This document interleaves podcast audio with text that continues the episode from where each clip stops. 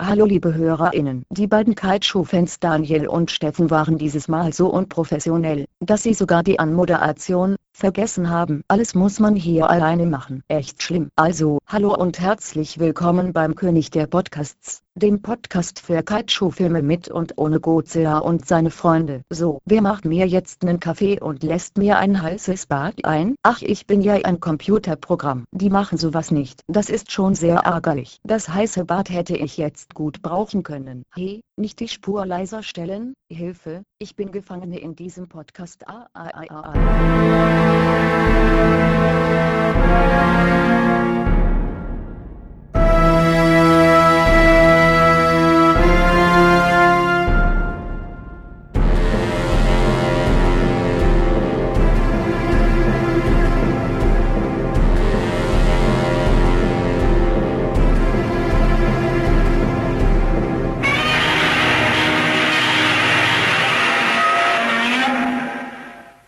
gewesen mit dem Podcast. Da wird nichts mehr, könnt ihr sehen. Werden wir vom Dolby Surround weggeblasen.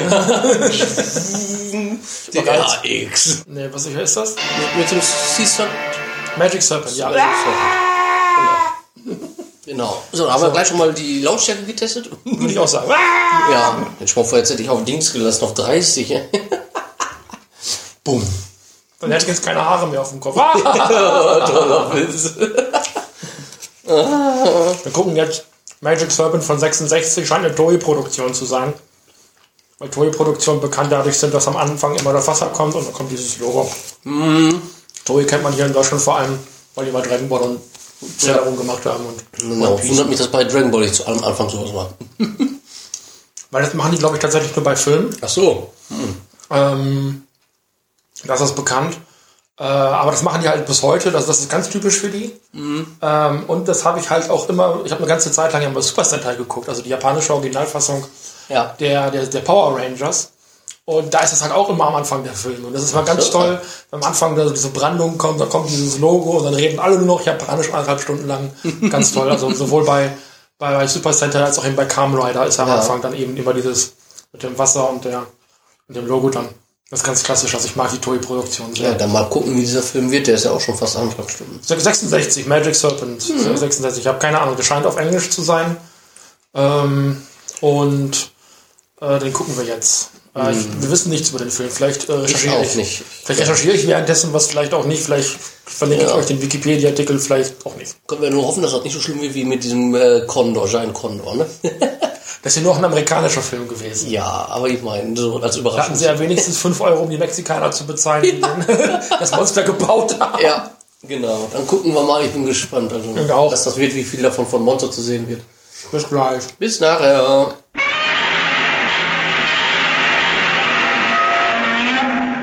Wir haben gerade gesehen, äh, Godzilla gegen Rodan. Ja, oder auch Magic Serpent genannt, ne? Magic Serpent. Von 1966. 1966 ist ein japanischer Fantasy-Film mit Ja. Ninjas und Samurais und ähm, einem kleinen Kaiju-Anteil gegen Ende. Hast du auf die Story geachtet? ich, hab da, ich hatte Schwierigkeiten, der Story zu Ich folgen. habe, ich hab, äh, also das, was ich aus der Story rauslesen konnte, weil die ja jetzt auch komplett auf Englisch war und auch relativ schlecht zu hören, weil die Musik lauter war als die Sprache. War halt ein YouTube-Rip. also genau, von also es geht darum, dass irgendein Fürst wohl den Daimyo getötet hat und wollte auch seinen Sohn umbringen, aber dann kam äh, aus dem Nichts ein Adler her, der den Sohn gerettet hat und zu einem, ja, man kann ihn zu einem weißen Zauberer, äh, zu einem weißen, weißen, weißen Zauberer, hat er ihn gebracht. Der weiße Helge. Ja, so ungefähr. Oder Gandalf, der Weiß, ist ja egal. Ähm, auf jeden Fall hat er ihn dahin gebracht. Dort hat er seine Ausbildung ge dann gehabt, wurde aber weiterhin von Ninjas verfolgt. Die ihn dann Jahre später auch dann gefunden haben und ähm, vorher hat der Meister halt noch gesagt, er hat genug bei ihm gelernt, er kann ihm nichts mehr lehren, er soll jetzt in die, in, in die, äh, ja, in die Welt hinausziehen und dort weiter lernen. Und äh, in der Zeit hat dann wohl der, der ähm, ja, dieser alte Weise ist dann umgebracht worden von, ein, von dem Feind, der auch den äh, ehemaligen Daimyo umgebracht hat. Rokumaru. Ja, Roku, war irgendwas mit Meer und Rok, äh, ja, irgendwie so. Rokusaki. Und äh, ja, dann rächt sich, dann will sich der, äh, Protagonist, nenne ich ihn jetzt einfach mal. Jiraya hieß der, glaube ich. Ja, irgendwie so. Der wollte sich jedenfalls ja dann rächen. Und auf dem Weg zu, zu dieser Stadt, wo er ursprünglich herkam, ja, begegnet er noch ein paar Ninjas, die er besiegt, dann äh, wird er auf einmal geköpft. Aber sein Kopf äh, und sein Körper getrennt können die weiterleben und, und weiter handeln und üben. Ja. Dann setzt er ihn sich wieder auf äh, nach dem Kampf. Dann äh, unterwegs trifft er noch einen, einen, ja, soll sagen, Bauern mit seiner Tochter und seinem Sohn. Den hilft er äh, bei, ja, beim Karrenziehen, beim, beim Karrenschleppen bis in die Stadt. Dort wird er halt dann aufgehalten, weil er erkannt wird von ein paar Wachen, dass er eigentlich äh, der Sohn des eben echten Daimios ist und dann soll er festgenommen werden. Und der äh, Bauer erklärt, nein, der hat uns nur geholfen und dann hat er ihn zusammengeschlagen, äh, um zu zeigen, dass er gar nicht so mächtig und so stark ist, wie der Sohn sein sollte. Dann äh, ja, kam dann später der falsche Daimyo, der dann den Thron halt erobert, der Usurpator vorbei. Der hat dann ihn, der hat dann den Bauern als äh, Traitor Verräter. Verräter, genau, als Verräter, besch äh, Verräter beschimpft und dann umgebracht vor den Augen seiner äh, Tochter und äh, seines Sohns. Und bevor die auch umgebracht werden konnten, kam dann der äh, Jiraya, hat die dann noch gerettet in letzter Sekunde, ich glaube bis auf die Schwester von, von dem. Ja, sie wird also laufend Ja, festgenommen wird- die und wird- gefangen genommen und wieder genau. freigelassen und all das. Genau, also das ist immer ein Hin und Her und irgendwann am Ende äh, rufen die ihre, äh, ihre Tiere da herbei. Der Jiraya hat die riesige äh, Kröte, die er wohl darstellen sollte. Und der Rokumaru, der hat dann hat so eine riesige Seeschlange. Auch Godzilla genannt. Also vom Ton her war das zumindest Godzilla. Ja, das war. Das war eine der ersten Sachen, die uns eben aufgefallen sind. Mhm. Die müssen also wohl wirklich für die amerikanische Fassung, die wir gesehen haben, ähm, die dann eben im Gegensatz zur japanischen Fassung direkt ins Fernsehen gekommen ist, haben sie dann wohl die Sounds von Godzilla, Rodan und äh, der Adler war Mothra, du Mothra. Mhm. Ähm, und genau, die haben sie dann da eben dafür eingeblendet. Ähm, ich weiß nicht, ich glaube, der erste Godzilla hatte 56 oder 55 in Amerika Premiere. Ne? Also die Ja. Filme waren da schon ein bisschen länger bekannt. Mhm. Ähm, Genau. Vermutlich haben sie gedacht, dass sie damit die Leute nochmal ins, ins Kino locken, wenn die Viecher ähnlich klingen. Weil Genau. es ist halt eben keine Toho-Produktion, sondern es ist eine Toei-Produktion. Also eben Ja. die, die dann eben auch für, für andere japanische Super Sentai-Geschichten, haben wir eben schon mal gesagt, Mhm. äh, verantwortlich gewesen sind. Und es ist eben im Gegensatz zu vielem anderen, was wir bisher hier besprochen haben, eine tatsächliche japanische mythische Legende. Ja, sehr magielastig, fantasiemäßig. Also das andere, das ist nicht wirklich Monster oder Kaiju. Wie du schon der, der Anteil ist ja erst am Ende. Aber da geht's sehr viel um die Magie und, und wie viele Bezüge man da zu Star Wars findet, die spä also zu späteren Filmen, Ja. so Dragon Ball, Star Wars, Naruto und so weiter, was so alles später kam. Das ist schon faszinierend, wie viel, wie viel, wie viele Ähnlichkeiten eigentlich bei ist, noch vom Es, Namen her. es heißt online, der Film sei eine direkte Inspiration für Star Wars gewesen. Und so dieses, der weiser Magier bildet Jüngling, jungen Helden aus, der dann anfängt, gegen das Böse zu kämpfen. Und Orokumaru, der so ein bisschen wie Darth Vader ist und für den Imperator Ja. arbeitet. Ähm, Jiraiya, der so ein bisschen der, der äh, Luke Skywalker, ist auch. mhm. Also man, man sieht da schon Parallelen, ähm, also das aber jetzt direkt dieser Film eine Inspiration.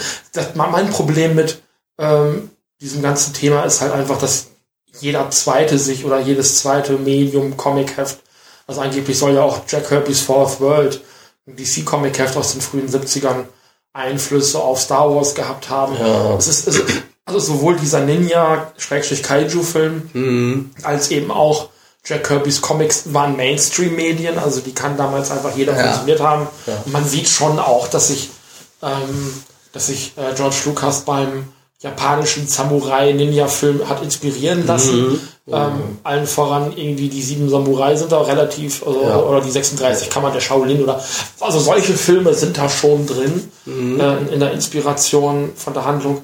Das liegt aber allerdings auch einfach daran, weil das eben die Heldenreise ist. Genau. Das ist eine, eine, eine Erzählweise einer Geschichte. Also ein, ein Held geht von zu Hause weg, um eben seine Erfüllung zu erf äh, seine Bestimmung zu erfüllen. Und das hast du halt durchgängig von der Antike bis heute. Genau, das hast du auch bei Dragon Ball, ist das Genau. ja das gleiche, das sieht auch aus. Und ähm, es gibt natürlich hier Elemente, das war dir dann relativ zügig aufgefallen, die an Dragon Ball erinnern. Ja. Also äh, der Kämpfer hat eben auch so eine fliegende Wolke, wie es eben genau, auch Son Goku hat, aber Son Goku hat die eben tatsächlich aus der Legende der, der Reise nach Westen, wo der Affenkönig diese Wolke eben auch hat. Ähm, die stammt dann in, der, in dem Sinne dahin, daher. Ähm, es ist schon, also man merkt schon, dass da ähm, also die japanischen und chinesischen Mythen auch heute noch stark Einfluss haben auf die Popkultur. Das ist ganz spannend. Ja. Ähm, Ich fand es unheimlich schwer, der Geschichte zu folgen. Das mag an Ton gelegen haben, an der Synchronisation. Ähm, die Musik war sehr laut, ähm, also an der Abmischung. Es ist halt einfach auch ein, ja, ein YouTube-Video gewesen. Ich meine, das ist jetzt auch kein Geheimnis, dass wir einiges, was wir hier besprechen, nicht wirklich physisch vorrätig haben. Ja, aber- YouTube gerade mit solchen alten japanischen Filmen Ja. ist YouTube halt eben voll, weil Toei auch sagt, pff, interessiert uns nicht Ja.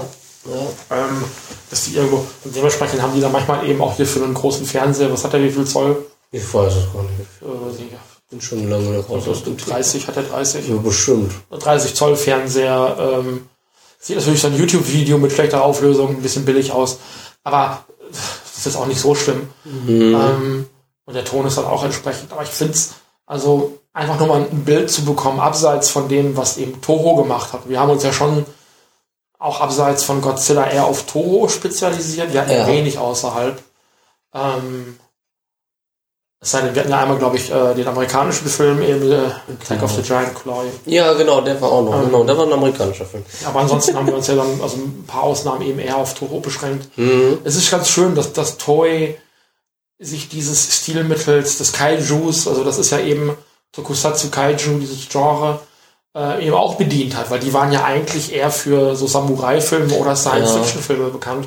Die haben in den 60ern auch schon Superhelden-Serien gemacht.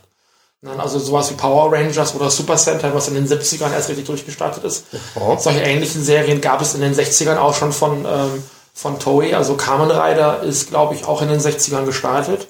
Ui, Eine ganz klassische Superhelden, japanische Superhelden-Serie, die es eben auch schon so lange gibt. Und dann aber auch auf der anderen Seite zu sehen, dass die eben auch dieses Kaiju-Ding Mhm. versucht haben. Es ist kein reiner Kaiju-Film, es hat Kaiju-Elemente. Ja, Ganz zu genau. Anfang für zwei Minuten, dann wird's knallhart. Ein, Samurai-Ninja-Film, Ja. äh, der, ich fand ihn gut gedreht. Also die, die, die Szenen, die man dann auch gut erkennen konnte, waren toll gedreht. Reden wir im Einzelnen gleich nochmal drüber. Ähm, und dann am Ende nochmal so eine ganz massive Monsterkampfszene, die dann auch mit allen Mitteln gearbeitet hat, bei denen, äh, mit denen eben bei Godzilla gearbeitet wird. Ähm, Genau. und dann aber auch passend jeweils zur Szene, sehr dramatisch und Ja. ähm, gibt auch eigentlich so gut wie keine Lacher in dem Film. Nee, es sehr, Nee, sehr also so wirklich, äh, auch der kleine Junge, auch der wirkt ziemlich ernst und äh, also es ist wirklich eigentlich keine, es ist nichts nichts komisches oder irgendwie, wie nennt sich das, Comic Relief oder so. Genau, sowas ist gar nicht dabei, ist auch nicht, nicht angedeutet. Ich glaube auch nicht, dass die da irgendwie was erreichen wollten mit. Ich glaube, der sollte generell so ernst sein, der sollte eine Geschichte einfach erzählen von einem Ja. Jungen, der auszieht, um äh, sein verlorenes Reich wieder zu holen Ja, oder so. auf jeden Fall.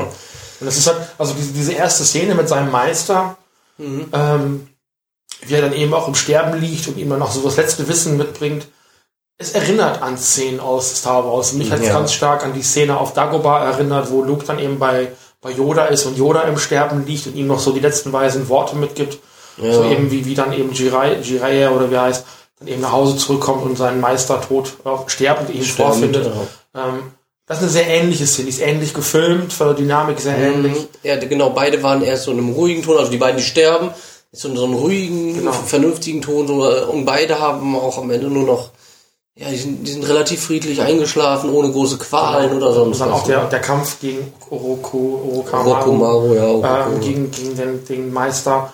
Das war schon so eine Darth Vader Obi-Wan-Geschichte. Ja. Also man, man findet Elemente wieder, die George Lucas gegebenenfalls übernommen haben könnte. Ja. Man müsste ihn fragen, ob es tatsächlich so gewesen ist, ob er das mal irgendwo gesagt hat, weiß ich nicht.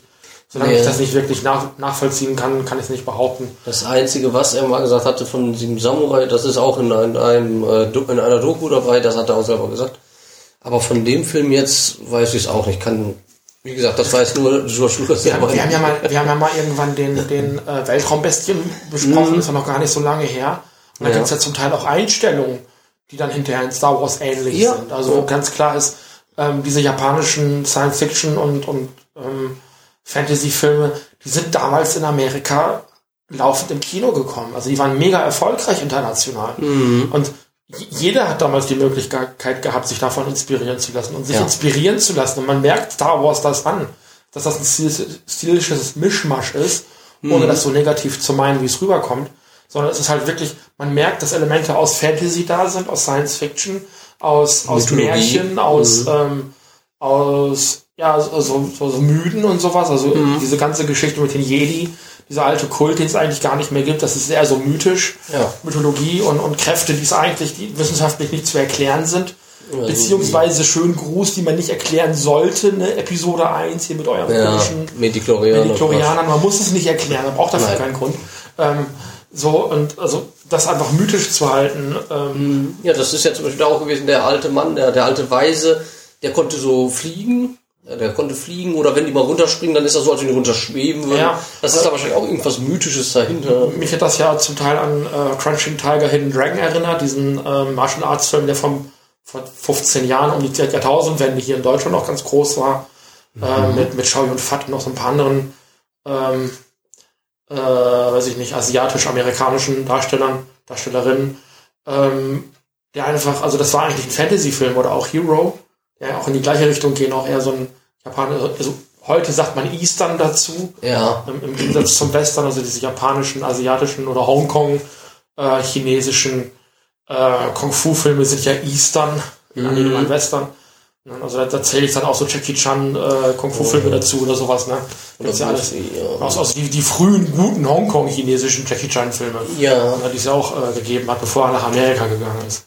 Der hat, glaube ich, dann noch drei Filme mit, mit Bruce Lee gedreht, kurz bevor Bruce Lee verstorben ist. Kann sein, das weiß ich gar nicht so. Ja, Wenig Bruce, Lee war ja, Bruce Lee war ja ein amerikanischer Schauspieler, Ja. was halt wenige wissen. Ja. Wir, hatten, ihn ja mal für einen chinesischen oder Hongkong-chinesischen Schauspieler. Ja, der hat halt nur die Wurzeln, aber ist Der hat die Wurzeln in. Hongkong, aber der ist halt hinterher nochmal nach Hongkong gegangen, hat nochmal eine Handvoll Filme gedreht vor seinem Tod. Mhm. Und ein paar davon sind eben mit Jackie Chan zusammen gewesen. Und ich glaube, es gab, äh, Jackie Chan erzählt bis heute immer die Geschichte, dass, dass Bruce Lee in, in der Szene, also er ist nie aus dem Charakter gegangen während der Szene. Ja. Und dann hat äh, Bruce Lee ihn also in der Szene umgehauen, also ihm wirklich hier gegen den ähm, Adamsapfel, Kehlkopf, Kehlkopf ja. gehauen und ähm, äh, Jackie Chan muss also wirklich bewusstlos umgefallen sein. Er hätte wirklich bis zuletzt so mit so einem harten Gesicht da gestanden, noch in der Pose gestanden.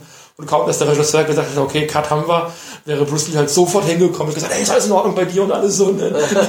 Aber solange die Kamera gelaufen ist, keine Sekunde aus dem Charakter raus. Das fand ich so, das fand ich, das hat Ja. Chan früher mal erzählt. Finde ich finde ich eine schöne Geschichte, weil Bruce Lee halt wirklich ein Arbeitstier gewesen ist. Äh, wir schweifen gerade ab, weil der Film nicht so viel hergibt, glaube ich. Ja, der Film an sich, äh, ja, weil, weil die Geschichte an sich ja so, so x-mal erzählt, wenn wir gut gegen böse, der, will, äh, der, Das ist ja, der Schüler und sein, äh, der Meister und sein Schüler, der lässt ihn in die Welt, der äh, findet seinen Erzfeind wieder, der kämpft gegen ihn und am Ende gewinnt er, weil dann, äh, ich, ich glaube, das ist noch eine, eine Freundin, die später seine Frau wohl werden wird, die auf einmal eine Spinne aus dem Nichts holt. nein, also die Frau hat ihn an irgendwen, also die, die, die, äh, Damsel in Distress da, also die, die Prinzessin, Ja. was gesagt.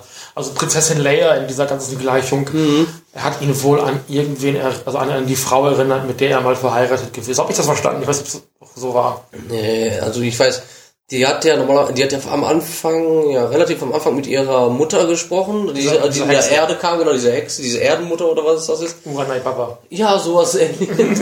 Die hat ja davon der mal ein Medaillon bekommen und hat gesagt, wenn, äh, wenn dein Herz stark genug ist und du an, du, also wahrscheinlich, wenn du, die- wenn du jemanden findest, den du liebst und der braucht Hilfe, dann wär, dann weißt du, wie du das Amulett benutzen musst. Dann schmeißt sich ja irgendwann am Ende Na, genau, sich da noch kommt die Spinne. große Spinne, so, und, und dann hat sie das ja getan und dann kam ja diese große Spinne und hat geholfen. Aber wie hängt sie jetzt mit Orochimaru zusammen? Nein, das war die andere. Ach, das war, das war doch eine zweite? Ja, da waren zwei Frauen. das war dann die Tochter von dem, Von, von wem? von Orochimaru. Hä? Ja, das war, die war angeblich nur adoptiert von den Bauern. Ja, ja. So, in Wirklichkeit ist das aber die Tochter von Orochimaru gewesen, der die mal vor Jahren ausgestoßen hatte. Und Ich jetzt habe hab gar nicht verstanden, dass da zwei Frauen waren. Ich hab die für eine gehalten. Ja, da siehst du mal. nee, nee, da waren zwei dabei. Aber da war ja diese eine Szene, wo er ihr sagt, sie soll gehorchen. Genau, das ist die, die, äh, die eigentlich die Tochter von dem Orochimaru ist. Die dachte, sie wäre aber eigentlich Die die, Tochter von einem Bauer. Ja, Und das ist nochmal eine andere als die. ja die in von dem Wald, das ist eine andere. Die sahen sich aber auch. Ja, die sehen sich beide, die sahen sich beide ähnlich, das stimmt, ja. Aber ich hatte die, die jetzt tatsächlich den ganzen Ich weiß zum Beispiel auch nicht, welche von den beiden am Ende mit dem mitgeflogen sind auf den Adler. Ja, die, die er am Anfang getroffen hat. Ja, wahrscheinlich. Naja, die, ja. äh, das habe ich schon noch. Nee, also, ähm, mir hat eine Szene ganz besonders gefallen, nämlich, dass, äh, die, die wahrscheinlich sagen wir auch die ganze Zeit falsch, Shaya äh, am, irgendwann von Ninjas angegriffen worden ist Mhm. und sich dann so eine ganze, äh, so ein ganzer Schwung Türen irgendwann so Ah, ja. umgedreht haben. Mhm. Man hat also nur diese Türen gesehen. Er hat dann angefangen, die Türen so klein zu hauen. Die haben sich dann an ihm äh, so an, an ihn range, Angenähert, ja. angenähert und ihn auch eingesperrt. Und dann hat man hinterher erst gesehen, dass da, also viel später, man hat also die Kameraeinstellung gesehen und es waren wirklich nur diese Türen. Mhm. Und irgendwann hat man dann eben gesehen, dass das Ninjas waren. Und das war also, die Ninjas in dem Film waren wirklich cool. Ja. Die kamen aus Bäumen, irgendwo hinter einer, hinter einer Holzverdeckung oder eben auch hinter diesen Türen hervor. Also die sind auch Mhm. Durch die Rauch, Gegend geflogen. Die, die, haben Rauchbomben geschmissen, haben wirklich mit aller Arten Waffen, die sie finden konnten, Ja. geworfen und gekämpft. Das war richtig cool. Oder auch diese eine Szene, wo äh, Orochimaru eben sagt, gehorche. Mhm. Dann holt er irgendwann aus, um sie zu töten. Und er sticht aber einen der Ninjas, der in so einem Lüftungsschacht sitzt. Genau. Und da habe ich auch gedacht, boah, krass, und der hat die ganze Zeit da halt gesessen. Und das war total Hammer. Und hat er doch bis zum Ende überlebt und dann später kam der nochmal, da ist doch dann der Orochimaru drin, der sagt ja nochmal, wo ist, äh, da war sie ja gefesselt Genau. und die spielten ja auf einmal ein Spiel gegen ihn und ähm, da, dann hatte sie nur gesagt, ein Moment, ich weiß, wo der ist. Und auf einmal von der anderen Seite kommt auf einmal aus, aus dieser Klappe kommt da der Ninja halb tot raus und erzählt ihm noch, dass die lügt und, äh, und das, Genau. Ja, das ist schon heftig. Also die Szene war super. Dann hat ja Orochimaru irgendwann dieses Dorf angegriffen. Ja. Und hat dann so einen Energiering ge gezaubert und dann so die... das war, das war Jirai. Orochimaru der, kam später. der Energiering war Jiraiya, genau. Genau. Und dann hat Orochimaru hinterher mit einem der Leute getauscht. Ja, genau. Das war das, genau. Dieses, äh, ja, das ist, das hat mich ein bisschen an Naruto erinnert. Da, da konnten die jetzt auch mit diesem Tauschschutz Genau. Ähm, das war auch eine äh, äh, ähm, sehr, sehr coole Szene. Vor allem die Überleitung war auch super. Man hat ja kaum gesehen, dass da irgendwie so ein Schnitt war, während Genau. der getauscht hat und sonst was. War ein schöner, Überfl so ein schöner flüssiger Und Übergang. dann stand Orochimaru irgendwann fast neben ihm. Ja. Also das war wirklich cool. Ähm, die Szene hat mir auch sehr gut gefallen. Und ähm, die Monster-Szenen am Ende, der Kampf, also wie dann äh, die Kröte von Shiraya dann am Ende aus diesem ähm, Gebäude. aus dem Gebäude so rausbricht und dann so, wow, und jetzt kämpft er dann irgendwie gegen diesen Drachen. Das war auch wirklich, also das, der Film hat schon seinen Schauwert, wenn, also für einen Kaiju-Fan da relativ wenig zu sehen ist. Es ist eher ein Ninja- und Samurai-Film als ähm, Fantasy-Film, als es tatsächlich ein Kaiju-Film ist.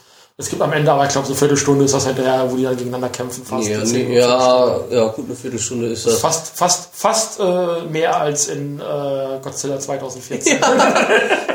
Ja, das stimmt. Vor allem konnte man da wieder einen gesamten Kampf sehen, Genau. nicht so immer als verdeckt. Man hat am Anfang einmal den Drachen gesehen, dann den Adler und dann halt die ganze Zeit gar nichts äh, und später dann eben Genau. äh, Drache, Kröte und Spinne dann eben dazu. Die Spinne war eigentlich nur so ein großes Ding hat. Ja, war einfach nur da, um, um wahrscheinlich abzulenken, damit dann die Kröte den Endgültig fertig machen kann. Und da ist er in die Luft geflogen, dann sind die zu zwei so kleinen, äh, ich hätte jetzt fast gesagt Feuerwerken geworden und dann am Ja. Strand haben die sich nochmal bekämpft. Wie so ein und dann, richtig schönen Samurai-Film. So. Das war wirklich sehr klassisch, auch so dieser, Ja. äh, dieser Showdown dann eben Ja. am Strand. genau, und dann haben die sich auch tatsächlich in einem richtigen Schwertduell besiegt und nicht als Monster und dann am Ende ist dann der Böse natürlich im, im Meer irgendwie gestorben. Da leuchtete auf einmal irgendwas und dann ist es langsam verpufft und dann, ja, Ende, dann ist er Ja, tot das gewesen. sah so ein bisschen aus wie so ein Thermomix, aber naja. Ja. Ich fand den Film, also ich habe ja während des Films auch gesagt, weil du fragtest, folgst du gar nicht, hörst du gar nicht zu, sagte ich, ich habe bei solchen Filmen immer Schwierigkeit, der Story zu folgen, einfach weil oft Ton und Bild nicht so sind, dass man wirklich gut folgen kann. Die Art der Erzählung ist einfach komplett anders als Filme, die ich gewohnt bin. Äh, deswegen habe ich, also bei den Kaiju-Filmen ist es kein Problem, die sind auf Deutsch übersetzt in der Regel oder eben in einem guten Ton auf Englisch. Äh, bei dem Film hatte ich jetzt einfach wirklich allein deswegen Probleme, weil es auch so eine Fantasy-Geschichte war und Ja. es dümpelte halt ein bisschen, wie du schon sagtest, so 0815 haben wir schon tausendmal gesehen Ja. vor sich hin. Ähm, ich habe mir dann irgendwann auch gar nicht mehr Mühe gemacht, wirklich zu folgen. Also ich war ganz froh, dass du zwischendurch mal Fragen beantworten konntest. Ja, da kannst du ja froh sein, dass ich das alles gut mitverstehe. Ja, also, wobei, wie gesagt, dadurch, dass du, du sagtest, ja auch, das wäre so 0815, Ja. es scheint dann das doch relativ gut nachvollziehbar zu sein. Genau, wahrscheinlich ist das deswegen auch so 0815, damit man das besser nachvollziehen kann. Ja, es ist halt, halt damit das eine- jeder verstehen kann. Es ist halt auch eine Legende. Ja. Die musste halt abends auch noch nach zwei, äh, zwei großen Eimern Sake äh, irgendwie bei einem kleinen Feuerchen deinen Kindern erzählen können. Genau, ja. So, ne? Keine Ahnung. Gut, ähm, wollen wir in die Bewertung gehen? Ja, das wird zwar ein bisschen schwieriger, weil ja der Kaiju relativ klein ist, aber ich kann ja mal so sagen, die Geschichte an sich, wie gesagt, auch wenn sie 0815 ist, die ist gut rübergebracht worden. Also ich fand das schön, dass wie wirklich klar abgegrenzt wurde, der ist der Böse, der ist der Gute. Mhm. Ich fand auch diesen kleinen Plot-Twist genial, äh, wo der eine, der eigentlich auf der Seite von dem Bösen war, auf einmal doch gut wurde, Mhm. weil, weil er sieht, dass, dass da äh, die eine sich doch wehren kann und er will das jetzt auch. Ich fand das eigentlich gar, also die Geschichte her fand ich super, wie sie, wie sie erzählt wurde, was darin vorkam, wie, worum es da ging, das ist eine glatte 9 bei mir. Okay. Die, mm, ja, wie soll ich das jetzt sagen? Die, die, ganzen Kostümierung war gut getroffen. Das war auch schön für dieses feudale Japan. Ich weiß jetzt nicht genau, war das 1500? Feudale Japan, irgendwo so die Ecke rum. Auf jeden Fall äh, war das auch gut getroffen. Die hatten da äh, gut in dieser Zeit auch die ganzen äh, Möblierungen, die ganzen Festungen und Landschaften. Das sah alles schon schön zeitgemäß aus. Die Monster, ja, kommt, meiner Meinung nach kommen die nicht an das ran, was äh, Toho geschafft hat. Da würde ich dann also für, äh, für das ganze Setting an sich kann ich sieben Punkte geben, für die Monster mh, vier. Da bin ich nicht so überzeugt von. Ich meine, es war lustig, das zu sehen, und aber al- alleine, was mich gestört hat, dass die stumpf die Geräusche für die Kreaturen von Toho übernommen haben, von Godzilla, von Rodan, von Morpha. Ja, wobei das dann doch die amerikanischen Fassung der Bearbeitung. Gut, dann erstmal wenigstens für die amerikanische. Ich weiß jetzt nicht, wie die, wie die japanische. Ja, da sind natürlich nicht drin, weil die hätten natürlich Ja. Ärger gekriegt von Toho. Ja, ja, gut. ich weiß nicht, wie die, Japa- äh, die Amis da gemacht haben, aber gut. Äh, jedenfalls als das wahrscheinlich einfach gemacht. Also ja. jedenfalls dieses Design war eher, eher schwach. Da hätte man ein bisschen mehr rausmachen können. Ich fand's schon mal einen schönen Anfang. Der Drache war gut gelungen, äh, relativ gut gelungen, aber dann die Kröte fand ich nicht mehr so schön und die Okay. Spinne, das war so eine, wie aus einer Zoohandlung. Ich würde da insgesamt auf eine 7 kommen. ähm, ich fand die Handlung nicht besonders originell. Und mein Problem mit Legenden ist halt immer, du kannst halt das nehmen, was da ist. Und kannst dann ein gutes Drehbuch drum schreiben. Das Drehbuch war da, die Darstellenden konnten das gut rüberbringen. Ähm, mir mir hat's halt auf die Nerven, mir ging's halt auf die Nerven, dass da also immer wieder, also dass, dass die Frauen halt immer wieder eingefangen worden sind. Das war immer so ein Hin und Her. Also Das war das, äh, der, der, der, der Jiraiya, der, der, der Gute da, der Held, hat halt nie wirklich irgendwas erreicht. Das war immer so ein Hin und Her und nochmal so ein bisschen Vorrücken. Und also der, der Orochimaru war für mich greifbarer und sympathischer. Und irgendwie habe ich mehr mit dem mitgefiebert und ein Stück weit hatte ich mehr Interesse zu erfahren, was seine Motive sind, weil sowieso klar war, dass am Ende der Held gewinnt und der Held war einfach sehr blass und war so ein Abziehbild. Ähm, für die Story gebe ich ähm, also ich habe halt eben schon sehr viele mythische Filme aus Japan gesehen, also Animes und Serien und hast du nicht gesehen und die waren allesamt besser gelöst als das hier. Ich gebe da mal fünf Punkte für. Ähm, bei den Monstern, also gerade der Drache, da sitzen immer noch Menschen in den Kostümen, das darf man nicht vergessen. Das ist halt eben auch dieses Suit Motion, was da benutzt wird. Ähm, der Drache hat aber dann doch einen sehr langen Kopf, der dann einfach sehr starr war und ist einfach sehr, also sich kaum bewegt hat. Die Augen haben sich nicht bewegt, was du schon gesagt hast. Ja. Mich hat das Ganze ein bisschen an die Augsburger Puppenkiste erinnert. Also ein Urban aus dem Eis oder Also so. Urmel aus dem Eis oder Frau Malzahn. Lernen, lernen, lernen. Das war so der Drache für mich. Ähm, und der Frosch, das war halt nur so ein Klops, der so ein bisschen die Zunge, die haben dann hinterher Feuer und Wasser aufeinander gespuckt. Ähm, das hat man bei Godzilla halt auch schon besser gesehen. Ich gebe da auch fünf Punkte, weil ähm, das war gut gedreht, die Miniaturen waren super, es sind ja schön zusammengefallen und man hat das halt versucht dadurch dramatisch zu machen, indem man es irgendwie auf die halbe Geschwindigkeit gedreht hat. Und für mich hat das alles irgendwie auch Wunden aufgerissen. Kampf von Gamera gegen Barugon oder Baragon, ja. Baragon oder so. Baragon. Äh, der zweite Gamera-Film, der halt, also ich finde halt, der zweite Gamera-Film ist meiner Meinung nach mit einer der schlechtesten Kaiju-Filme überhaupt. Und das hat mich, also dieser Endkampf sehr stark daran erinnert. Also wenn noch einer von den beiden Regenbogen gefurzt hätte, hätte es mich auch nicht mehr gewundert. Ähm, am Ende noch so diese Deus Ex Machina mit der Spinne, hätte ich auch nicht gebraucht, äh, geht auch zulasten der Story. Also ich bleibe bei exakt fünf Punkten.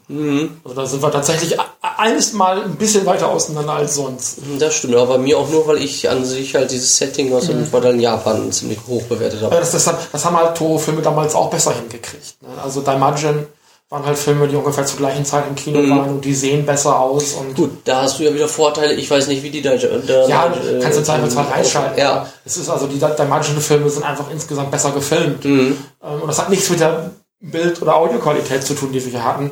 Die Dimension Filme haben einfach nochmal einen ganz anderen Maßstab.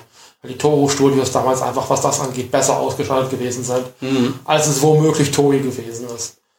Vermutlich, weil Toei da in dem Bereich Kaiju Fantasy sowieso eher so ein Nachzügler gewesen ist. Ja. Toho als Erfinder des Kaiju-Genres. Ja, Da das auf jeden einfach mehr Fall. Erfahrung hatte, genau.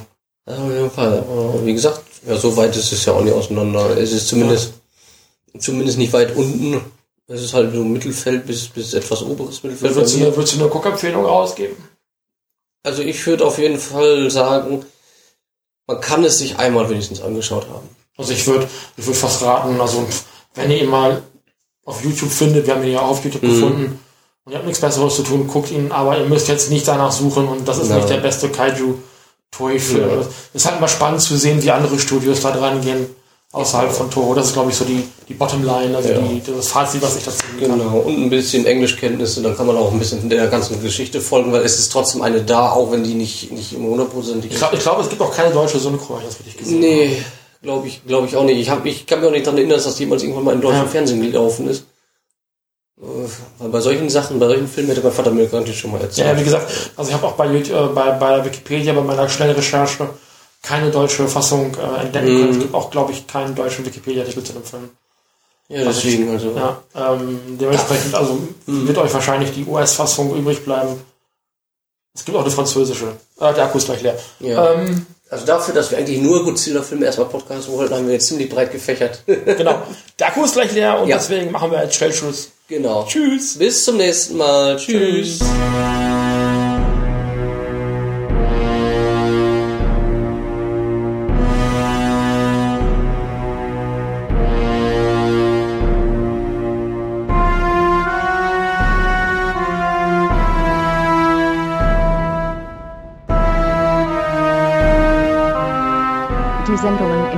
Nerd Podcast Network sollen auch zukünftig für euch kostenfrei bleiben. Die Produktionen sind für uns aber nicht kostenlos. Ihr könnt uns direkt unterstützen. Einerseits habt ihr die Möglichkeit, uns auf Unikredits zu spenden oder zu übertragen. Die Links dazu findet ihr am Rand des Blogs. Am direktesten aber unterstützt ihr die Sendung über unsere Wunschzettel, wo viel Review-Material für kommende Sendungen auf euch wartet. Jedes Geschenk wird garantiert in der Sendung besprochen. Daneben könnt ihr über Feedback, Fragen oder Themenvorschläge direkt Einfluss auf die Sendung nehmen. Die verschiedenen Möglichkeiten uns zu erreichen findet ihr auf nordnordnerd.blogsport.de. Erzählt auch euren Freunden und Familien von uns. Vielen Dank.